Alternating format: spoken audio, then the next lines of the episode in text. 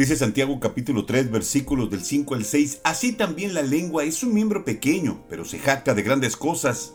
He aquí, cuán grande bosque enciende un pequeño fuego. Y la lengua es un fuego, un mundo de maldad. La lengua está puesta entre nuestros miembros y contamina todo el cuerpo e inflama la rueda de la creación y ella misma es inflamada por el infierno. ¿Qué tanto puede llegar a provocar una palabra mal dicha o una actitud de molestia cruel o despiadada? Cuenta la historia que una pequeña una vez le preguntó a su papá cómo es que empiezan las guerras.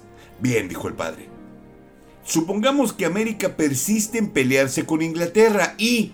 Pero interrumpió la madre, América nunca tuvo que pelear con Inglaterra. Y el papá dijo, yo sé, pero solo estoy diciendo una situación hipotética.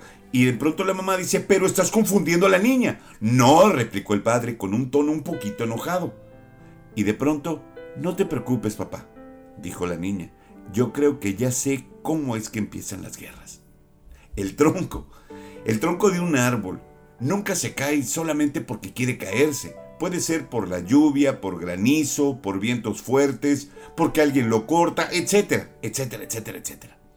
El punto es que se llega a caer por algo, no por sí solo. Pero ahora, piensa en esto. Si te das cuenta, pasa lo mismo con nuestras palabras. La mala manera que tenemos en ciertas ocasiones de expresarnos, ya sea molestos, inquietos o como tú quieras llamarle, pueden causar una herida o maltrato a tal grado de lastimar fuertemente una relación familiar, de trabajo, de amistad, de lo que tú quieras. Tener cuidado con lo que hablamos y cómo nos expresamos nos va a ayudar muchísimo a mantener relaciones estables y de bendición.